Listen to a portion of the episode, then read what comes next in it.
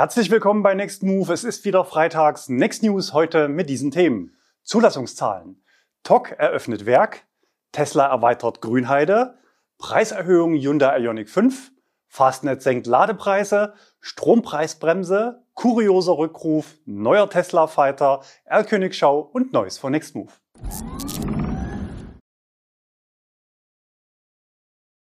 Zulassungszahlen ganz frisch reingekommen. Wir schauen auf die Daten im Monat Oktober. 209.000 Pkw wurden im Oktober 2022 neu zugelassen und damit 17 Prozent mehr als im Vorjahresmonat. Insgesamt wurden 35.781 reine E-Autos neu zugelassen und damit genauso wie im Gesamtmarkt 17 Prozent mehr als im Vorjahr. Interessant, zum ersten Mal seit langer Zeit ist das Wachstum bei Plug-in-Hybriden mit plus 35 Prozent höher als bei reinen E-Autos.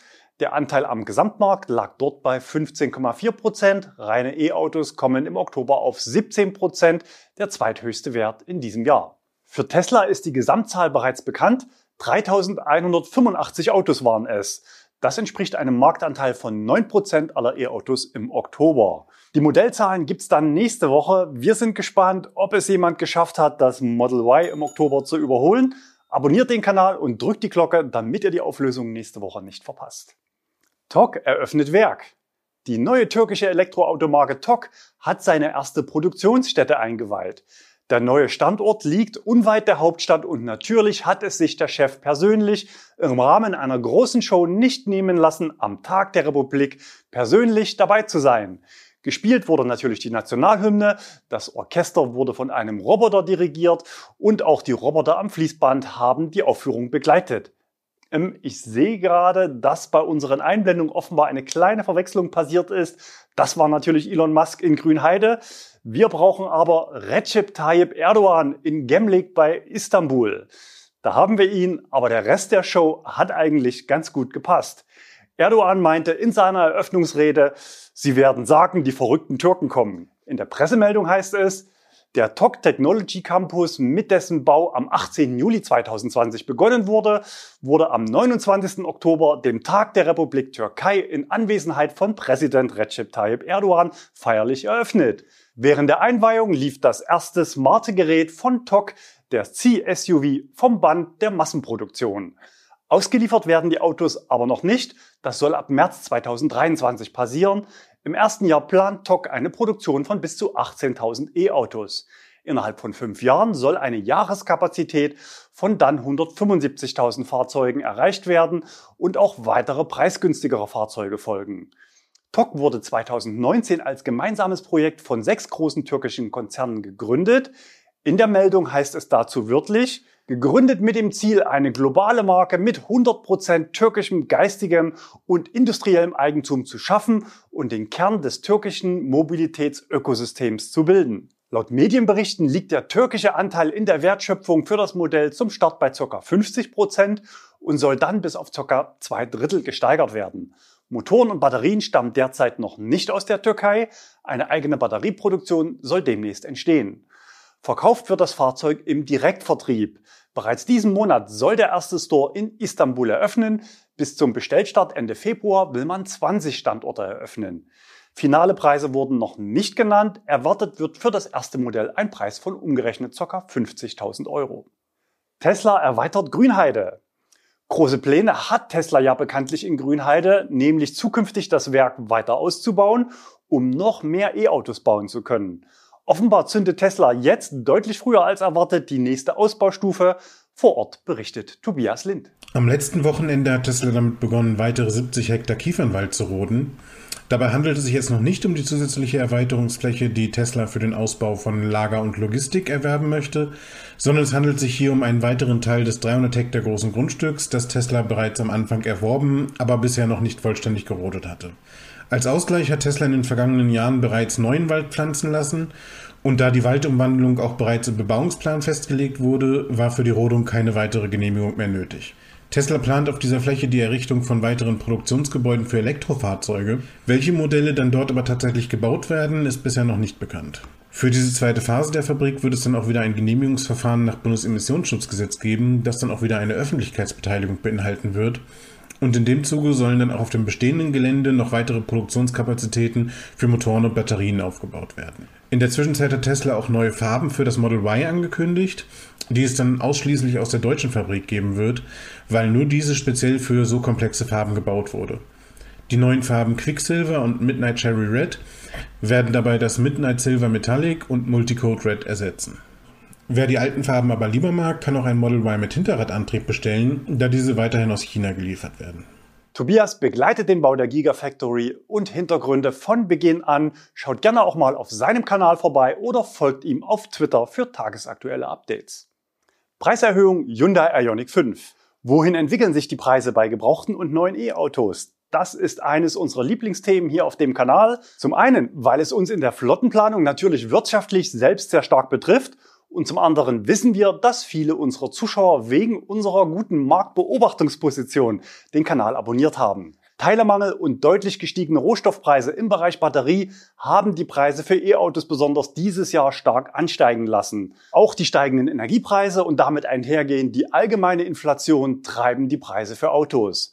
Die Frage ist aktuell, welcher Trend ist stärker und setzt sich nächstes Jahr durch? Sinkende Preise als Reaktion der Hersteller auf rückläufige Nachfrage und sinkende Fördersätze beim Umweltbonus oder trotz allem volle Auftragsbücher bei einem zugleich stabilen Auftragseingang. Letzteres scheint offenbar beim Hyundai Ioniq 5 der Fall zu sein.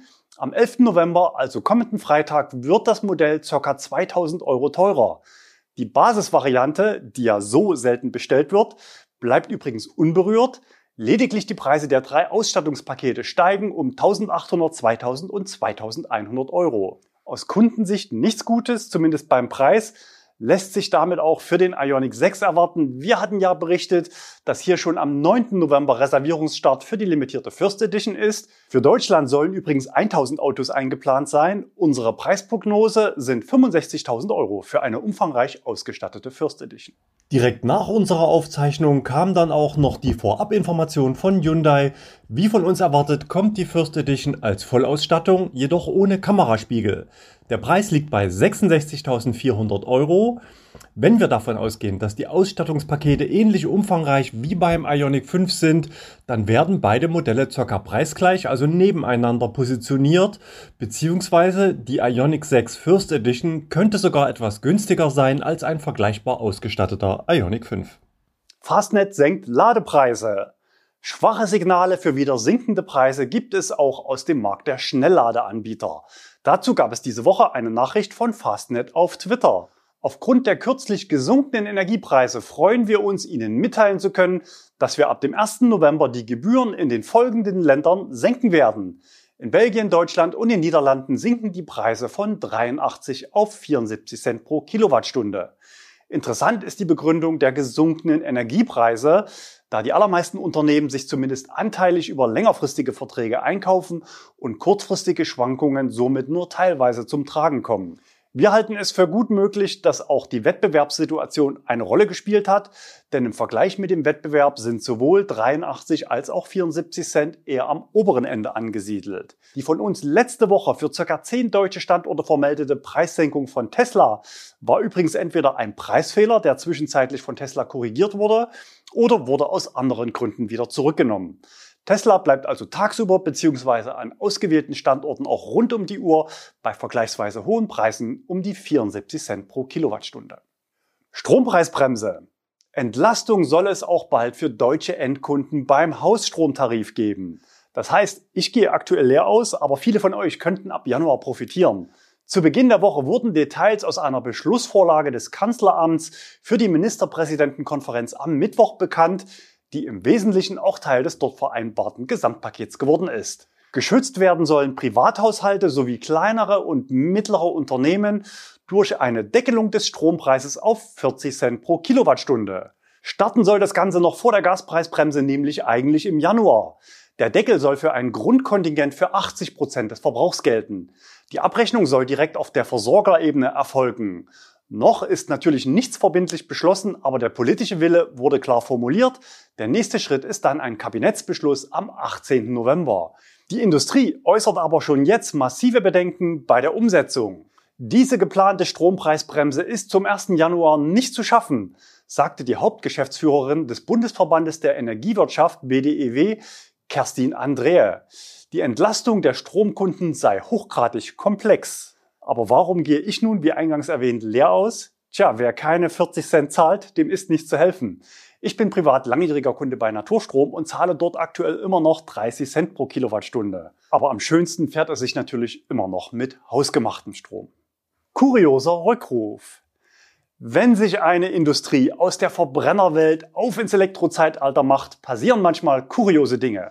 So zum Beispiel passiert es uns regelmäßig, dass Werkstätten im Rahmen der Durchführung der Hauptuntersuchung von Fahrzeugen aus unserer Flotte eine Abgasuntersuchung gesondert mit in Rechnung stellen, die natürlich nicht durchgeführt wurde. Einfach nur, weil es schon immer so war und E-Autos bisher offenbar in diesen Werkstätten noch die Ausnahme sind. Auch ein Audi e-tron kann schon aus Gewohnheit mal nach einem Ölwechsel rufen. Jetzt aber zu den Herstellern. Für unsere Mini Cooper SE gab es vor einem Jahr diesen Rückruf in die Werkstatt. Im Rahmen der bei BMW laufend durchgeführten Qualitätskontrollen wurde festgestellt, dass beim Auslösen eines Notrufes die Informationen zur Antriebsart ihrer Fahrzeuge aufgrund eines Fehlers in den Codierdaten nicht an die Leitstelle übermittelt wird. Durch die fehlende Information werden die Rettungskräfte gegebenenfalls nicht auf die zu berücksichtigende Besonderheit ihrer Fahrzeuge Mini Cooper SE hingewiesen. Auf Deutsch, die Autos melden sich als Benziner bei der Notrufleitstelle. Weiter hieß es damals, die Rettungskette ist dennoch gewährleistet. Damit sich die Fahrzeuge in einem einwandfreien Zustand befinden, müssen die Steuergeräte im Fahrzeug neu programmiert werden. Jetzt hat aber Opel noch einen draufgesetzt. Unser Zuschauer Benedikt bekam Post von Opel für seinen, wie auch aus dem Schreiben hervorgeht, Corsa F Electric. Achtung, Rückruf. Ihre Anschrift wurde uns für diese Maßnahme vom Kraftfahrtbundesamt übermittelt. Natürlich steht auch die Fahrgestellnummer mit auf dem Schreiben. Entsprechende Datenbanken kennen auf Basis dieser Nummer natürlich auch die Antriebsart und die Ausstattung des Fahrzeuges. Wo liegt also das Problem seines Elektrocorsa? Wir haben festgestellt, dass bei einigen Opel Corsa die Prüfstandsmessung zum Nachweis der Einhaltung der Abgasvorschriften aufgrund eines Softwarefehlers nicht durchgeführt werden kann. Hoppala! Software, Prüfstandsmessung und KBA sind natürlich Begriffe, die im Zusammenhang verwendet historisch durchaus belastet sind. Ich vermute aber mal ganz stark, dass es Absicht ist, dass die Software von Benedicts Corsa keine Abgasdaten an den Prüfstand übermittelt. War also vielleicht ein verwechselter Corsa Elektro Ursache für diesen Rückruf? Wohl eher nicht. Wir tippen eher auf Betriebsblindheit, so dass ungeachtet der Antriebsart einfach alle Corsas eines bestimmten Produktionszeitraumes angeschrieben wurden. Natürlich ist es denkbar, dass auch die Elektro-Corsas ein Software-Update für irgendein Steuergerät benötigen. Allerdings sollte man von einem Hersteller, der dieses Jahr jeden vierten seiner Corsas in Deutschland als Elektroversion verkauft hat, erwarten, dass man den Kunden auch so anspricht, dass er sich nicht verarscht fühlt.